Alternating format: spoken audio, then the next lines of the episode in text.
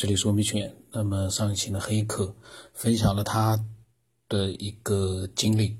然后呢，他把地震、张衡和他树立鸡蛋这样一个行为呢，把它联系在一起呢，他做了一些思考。那么第二天呢，他发来了他树立鸡蛋的那个照照片，同时呢，他又分享了更多的一些呃想法，我们一起来听一听吧，因为我没有听呢，嗯，我们一起听一听。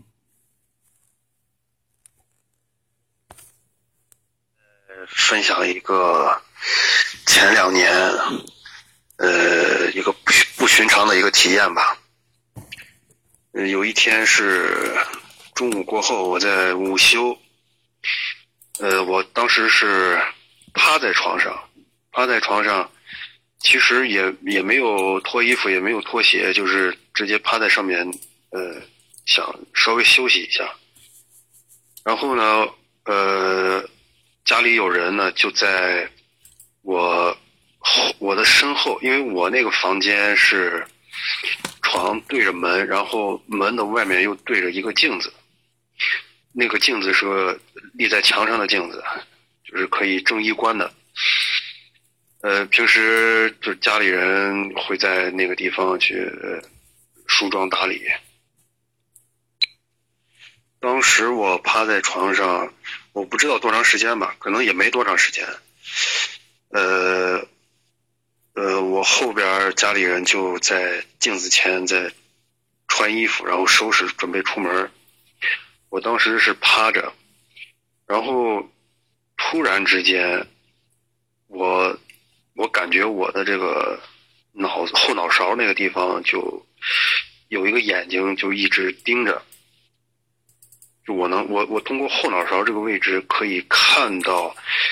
镜子的方向，然后家里人都在收拾房间什么的，哎，都在收拾自己是穿衣服、打理准备出门的样子，看得非常清楚。呃，当时没有感觉很奇异，只是只是感觉非常清晰，因为我本身是我的眼睛是有近视的。但是，呃，从后边仿佛有一个眼睛在看看那个那个家里人在照镜子的那个那个那那那个时候，感觉非常清晰，就是是不受这个身体物理的这个眼睛本身的这个局限。呃，自始至终我都没有起来，我一直是趴着的，我的头是埋在我两个胳膊这样俯着，然后头一直是埋在这个床上。呃，从我眼睛我自己本身的这个眼睛体呃去体体验的话，是一片漆黑的。呃，但是我在趴着的时候看到的那个。景象是非常清晰的，比眼睛去看还要清晰。而且他穿什么样的衣服，然后，呃，做了什么样的动作，再怎么样梳头发，包括周围的环境、光色，呃，嗯，看到的这些东西的质感，然后包括他最后离开出门，所有这一些我全部看见。呃，当时，嗯，自己也不感觉到惊讶。呃，只是到下午的时候，等家里人回来的时候，最终确认了我看到的这种景象，就是他穿的什么样的衣服，梳的什么样的头发。然后我还问他关于呃中午呃就午后那段时间他在镜子前呃呃收拾啊穿衣服啊呃。整个这一系列过程，我给他描述了一遍。我甚至他站的位置，他做的动作，我都给他重新过了一遍。在他那边是确认无疑的，而且他穿的衣服也是完全一致的。而且我现在回忆起来一个细节，就是当时我趴在床上的时候，眼前是。就是一片暗，一片黑暗，什么都看不到。然后就突然之间进入到了一种，呃，一种一种感觉里头，就是眼前像是逐渐浮现出来了一个很清晰的场景，这个场景就像是我在房间里头朝外看，就是一片黑场，然后瞬间浮现出来的一个非常清晰的一个画面，而且。这个画面里面的空间空间感和这个纵深感非常强，有点像是，甚至比我们现在看的什么三 D 电影啊这些感觉还要强，就它甚至比我们现实生，甚至比我比我们在现实生活当中体验的这种，啊三维空间的这种感觉还要强，就仿佛是一种，呃，就是全息的一个概念。因为这种感觉是，我看着他，我看着眼前的这幅景象，但是我甚至能够，呃，通过我的这个意识去控制我所看的这个角度，我可以去在这个围绕着这个客观物体去进行一个，呃，全方位的、多角度的的一个一个审视，我可以换视角，是这样的一种感觉。这种这种控制和意识，当时是有的，只不过，呃，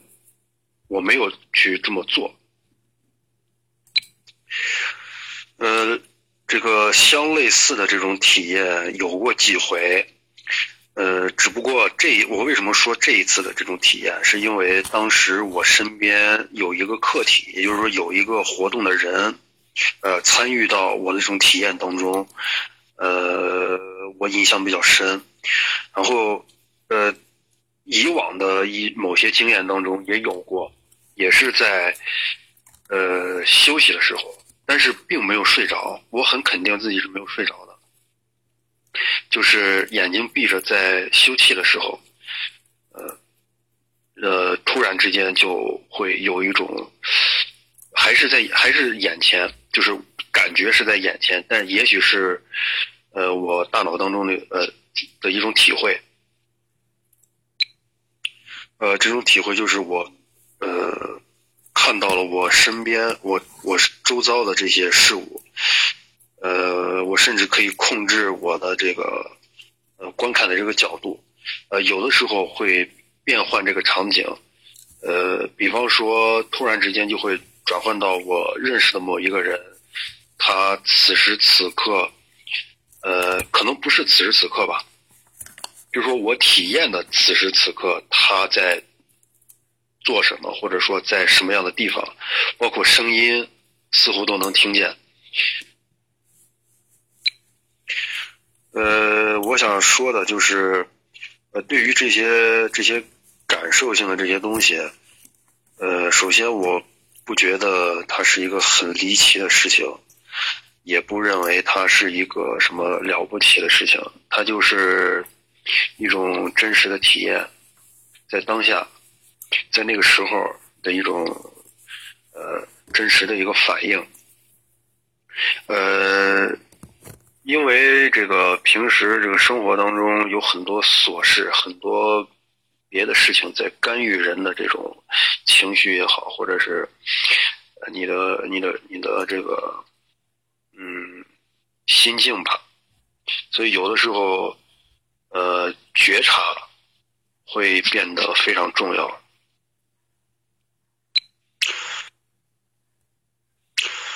我把这个事儿呢，给几个朋友聊过，呃，他们觉得我这个是属于灵魂出窍的体验，但是呢，当下就被我反驳了。因为我首先对灵魂出窍这样的事儿，我不觉得是一个，因为这这种事吧，经常会听到，或者经常被人提起，就成了一个惯性词。我对这种惯性词是比较，呃，有抵触情绪的。首先，他们没搞清楚这个灵魂到底是个什么东西，也没搞清楚出窍本身是一个什么样的一种。状态，然后就下一个结论，说是灵魂出窍。这个灵魂为什么要出窍呢？其实灵魂不需要出窍，灵魂它对这种呃其他。那么黑客呢？他今天讲的这个故事啊，这件经历啊，我当时在听的时候，我就在想象当时的一个场景。呃，其实有的时候呢，我们没有看到后面的景象，但是有的时候根据后面的一些响声啊，或者说是一些其他的动静啊，我们可以有一个画面，就是后面的人在做什么，或者说后面是什么样的一个景象。根据一些声音来做一个幻想，但是像他所说的，他能清楚的看到比我们这样的一个幻想，或者说我们这样一个视想，去多的更多的一些，呃，可以说是真实的。也就是说，相当于他的后脑勺有视觉了。嗯，这就我我刚才在想，造物主他们创造人类的时候啊，让人类只能看一个方向。这个是非常伟大的一个决定。如果我们后脑勺也能看东西了，后脑勺再多两个眼睛，说真的，这个世界就不一样了。我感觉除了除了这个恐怖之外，这个世界也不一样了。正是因为我们只能看见一个方向，所以呢，这个世界有它很多的一个好奇的地方在。那如果说像他这样的话，他只是啊在趴下去休息的时候，他会出现这样的一个情况。如果他不是在单纯的就是光是趴下去休息的这样的一个场景里面能做到这样子的话，他可能是习惯性的，确实是有这样的一个情况出现。如果他在另外一个动作，比如说打比方，他如果说在上班的时候，专心的去做事情的时候，突然之间后脑勺可以看到身后。其他的同事来来往往，各种各样的景象。如果他能做到这样的话，那倒也是很可怕了，也很有意思。因为我也不知道说什么，因为这样的经历，说句实话，呃，对我们没有经历过的，对他来说，他说这个不稀奇，这也不是灵魂出窍。但是对我们没有这样的一个体验的人来讲，已经足够神奇了。因为他能说清楚换的是什么衣服，后面在做什么动作，这个已经足够神奇了。那个画面在他的脑海里面很清晰，已经很牛了。这个呢，我也不认为是灵魂出窍。灵魂出窍的话，他是感觉不到自己是趴在床上的。灵魂出窍，他应该是正面的面对他的背后，他应该是在灵魂出窍的时候，用自己的眼睛的那个方向视觉，用自己的。正常的视觉去看后面，所以呢，我倒也觉得灵魂出窍可能也不是，因为我当然这个是我也说不清楚，因为灵魂出窍我没有过，那么我也没有身边也没有人有过这样的一个经历，但是呢，呃，很多听众确实他们有过类似于灵魂出窍的这样的一个体验，呃，具体呢，只有经历过的人，他才能够说出更真实的一些感受。没有经历过的人呢，我们说归说，就像我说归说，但是其实，嗯，你说真的，我们能体会他所讲到的那个刚才的整个一个事情的一个经过吗？很难体会。就像他说的，语言的描述，有的时候，当你描述的时候，这件事已经不是刚才他真正发生的那样的一个场景了。但是我相信啊，他刚才那个描述已经足够、足够的，呃，画面已经足够的这个清晰了。我们能够知道他当时的经历，经历一些什么。欢迎所有的人啊，都能把自己的一些经历的一些神秘的、神奇的一些事情啊，和科学有关的一些见解啊，都能够分享过来，让我们所有的听众呢都能够，嗯，一饱耳福。嗯，那。我的微信号码是 b 二 v s 八不让什么八，微信名字呢是九天以后。我报微信是因为希望，嗯，听众呢做自己的分享，呃，不是说 加了微信来跟我聊天。如果你分享了一些东西，我觉得正好可以跟你交流交流的话，我一定是会，嗯，很这个很客气的，